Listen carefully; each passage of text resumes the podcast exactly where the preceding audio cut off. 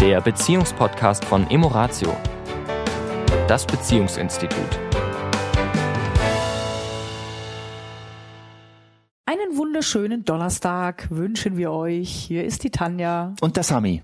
Ja, diese Woche habe ich mir ein Thema ausgesucht und ich sage jetzt ich, weil ich der Gedankengeber war, ich in einem Gespräch mit jemandem war, der mir sagte, sag mal, wenn ihr jetzt hier so Seminare gibt und Coachings macht für Paare, wenn man zusammenarbeitet, zusammenarbeitet, zusammenlebt, ein, ein, ein Geschäftspartner sind, ein Liebespaar sind, Eltern sind, sag mal, wie ist das eigentlich bei euch?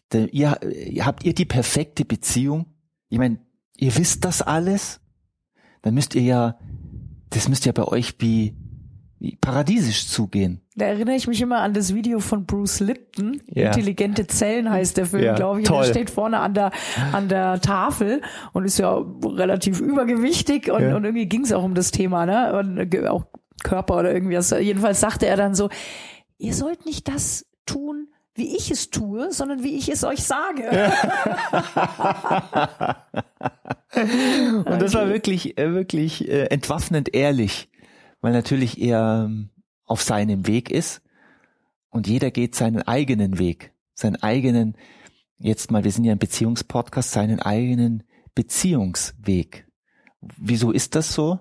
Weil wir sieben Milliarden Menschen sind und wenn zwei Menschen, einzigartige Menschen zusammenkommen, bilden sie eine einzigartige Beziehung und sie dürfen ihre einzigartige Art der Beziehung herausfinden. Und das ist das Abenteuer von Beziehung und ein, ein Abenteuer, das nie endet und wo es auch nie eine Perfektion gibt. Ja. Deswegen auch bei uns nicht, weil sonst wären wir schon in der Kiste. Ja. Also auch äh, wenn Menschen sagen, ja, habt ihr nie Konflikte? Ja. Sag ich, natürlich haben wir Konflikte. Ja. Natürlich haben wir Auseinandersetzungen. Natürlich gibt es Dinge, die uns aneinander nerven. Ja. Da sind die Leute immer ganz wie. Und ich, mir ist das vielleicht nochmal Stelle, an dieser Stelle Podcast ganz, ganz wichtig. Wir beide beschäftigen uns jetzt seit vielen, vielen Jahren mit dem Thema Beziehung zwischen Mann und Frau in all seinen Facetten. Wir sind Beziehungsexperten, das stimmt. Und was auch stimmt ist, ich weiß, dass ich nichts weiß. Je mehr wir in die Tiefe gehen, je mehr Türen wir aufmachen und es ein Ah macht. Wow. Nach diesem Effekt von Ah und Wow Sehen wir, oh, da sind ja noch mehr Türen. Da sind ja noch mehr Türen. Spiegelkabinett, ja, genau. diese Unendlichkeit. und dann tauchen wir weiter ein und machen noch mehr Türen auf. Und heute weiß ich, dass diese Türen unendlich sind.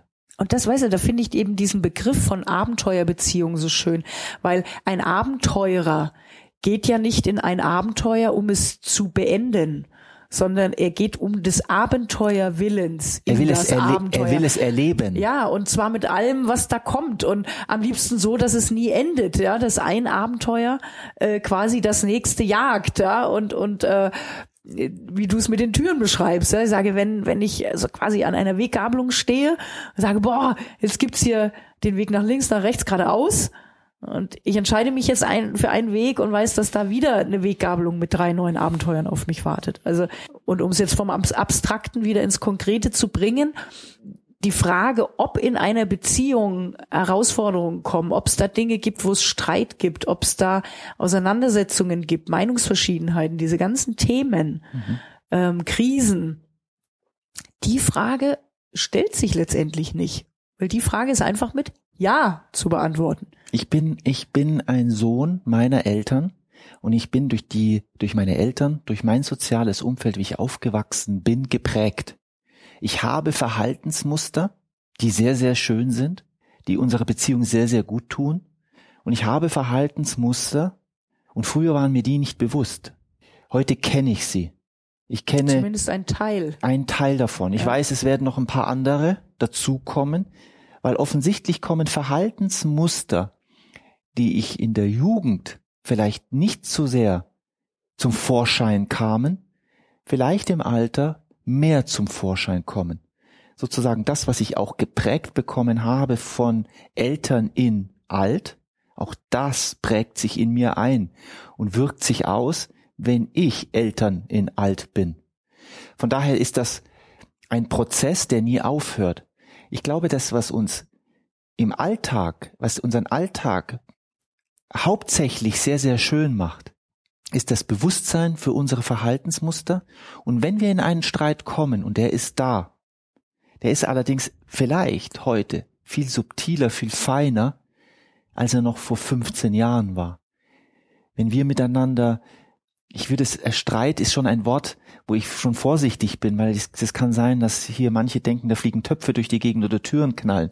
Das ist nicht die Art, wie wir mit, wenn wir Auseinandersetzungen haben, wenn wir zwei Standpunkte haben, wo wir uns nicht verstanden fühlen, wo wir uns nicht angenommen fühlen, dass das auf eine Weise geschieht, wo ich heute vielleicht das Wort reif nehmen würde, aber reif klingt auch schon, als wäre es zu Ende. Auch da gibt es noch, gibt es noch Wachstum. Auch da gibt es noch Verbesserungsmöglichkeiten, um es in der Sprache der, des Tunden. Ich glaube, was, was, was ich für mich sagen kann, was, was für mich eine Veränderung ist zu vor 20 Jahren, ist, dass ich für mich entschieden habe, dass ich für mich verantwortlich bin. Und zwar zu 100 Prozent. Also auch wenn ich genervt bin von deinem Verhalten oder von etwas, was du aus meiner Sicht anders äh, tun solltest oder wo ich mich ungerecht behandelt fühle oder wie auch immer. Ja, wenn ich in, in so ein Gefühl von, von Ärger und, und, und, und Frust und Wut oder so komme, einfach zu sagen, okay, das ist mein Gefühl. Dafür übernehme ich jetzt erstmal wieder die Verantwortung. Und dann setze ich mich damit auseinander, wo ich früher vielleicht noch weggerannt wäre. Das war ja früher ganz stark mein Muster, habe ich auch immer noch. Ja, ja ich gehe Konflikten gerne aus dem Weg, wenn sich die Möglichkeit ergibt, mhm. wenn es machbar ist. Ja, nur ich habe auch gelernt, dass es keine Lösung bringt, weil ich immer wieder dann, um die Türen nochmal zu benutzen als Metapher, immer wieder vor der gleichen Tür stehe. Mhm. Und irgendwann mal für mich entscheiden darf, da durchzugehen und zu sagen, nee, ich entziehe mich dem nicht sondern ich stelle mich den Themen. Und witzigerweise habe ich festgestellt, immer mehr, wenn ich, je mehr ich durch diese Türen gehe, die sich für mich so schwer anfühlen, umso leichter wird es. Ja. Das ist ja das Faszinierende dabei, dass die nur so, so schwer, also diese Tür, ja, ich stelle mir die dann vor, schwere Eichentür, die ich da jetzt mit, wirklich mit Kraft aufmachen muss. Und sie werden immer leichter, die Türen werden immer dünner. Die sind nicht gleich beim ersten Mal durchschritten. Ja, also egal welches Thema dich betrifft, ähm, wo du gerne vielleicht drumherum gehen würdest, ähm, die Türen werden leichter. Ja. Von Mal zu Mal. Also ähm, ich merke, dass da zwei Sachen bei mir ja zusammenkommen. Also zum Beispiel eines meiner starken Verhaltensmuster, die mir früher nicht äh, gut getan haben und die meinen Beziehungen nicht gut tun, also sei es mit dir oder mit den Kindern, ist Rechthaberei. Also wenn ich denke, ich habe Recht, dann habe ich Recht. Und dann fange ich an, tens zu werden. Dann fange ich an, eng zu werden. Dann fange ich an zu argumentieren und zu kämpfen und den anderen ins Unrecht zu setzen.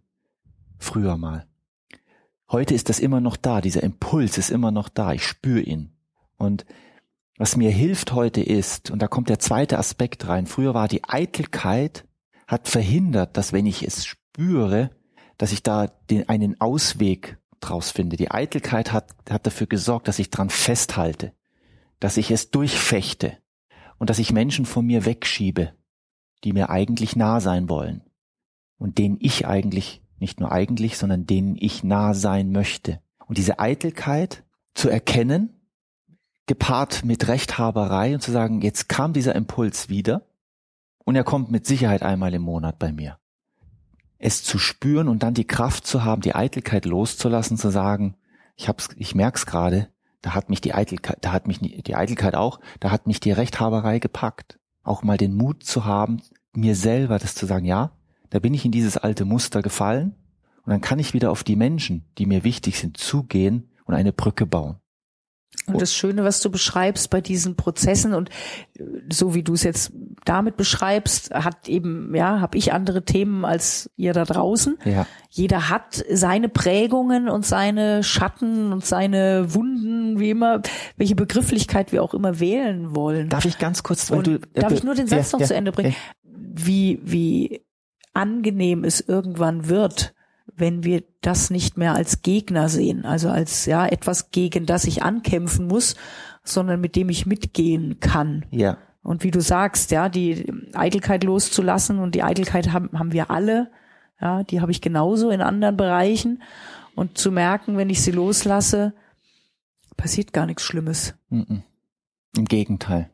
Es fühlt sich sehr, sehr friedlich an, sehr viel leichter, sehr Befreit. viel befreiter. Es kann Raum geben für Humor, für über sich selbst lachen. Also das ist auch zwischen uns beiden, die jetzt schon seit 26 Jahren ein Paar sind, immer wieder ein Thema.